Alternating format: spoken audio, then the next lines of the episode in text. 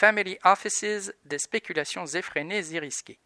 Ces dernières semaines, un fonds appelé Archegos a revendu en quelques jours au minimum 20 milliards de dollars de titres de quelques entreprises sur lesquelles il avait parié et dont le cours avait fortement baissé, contrairement à ses prédictions.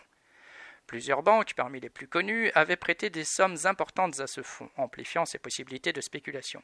Entraînées à leur tour dans sa chute, plusieurs d'entre elles ont subi des milliards de pertes. Il s'agit en particulier du Crédit Suisse et de la banque japonaise Nomura mais bien d'autres banques, comme Goldman Sachs ou Morgan Stanley, ont limité leurs pertes en étant les premières à revendre ces actions. Archegos est un family office, c'est-à-dire un fonds qui gère la fortune personnelle de son fondateur Bill Huang, ex-dirigeant de fonds spéculatifs condamné pour fraude en 2012.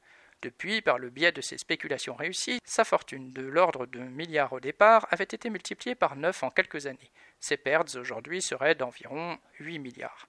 Dans ce monde en crise où le nombre de millionnaires et milliardaires augmente, ces derniers créent de tels family offices qu'ils regroupent la fortune d'une ou de plusieurs familles. Ils ont été fondés dans leur grande majorité après 2000, entre autres parce que le fait d'avoir moins de 15 clients leur permet d'échapper aux règles qui limitent l'exposition au risque des banques d'investissement, des règles qui ont été renforcées après la crise de 2008.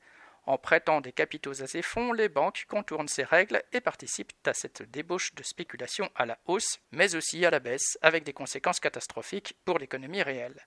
Inès Rabat.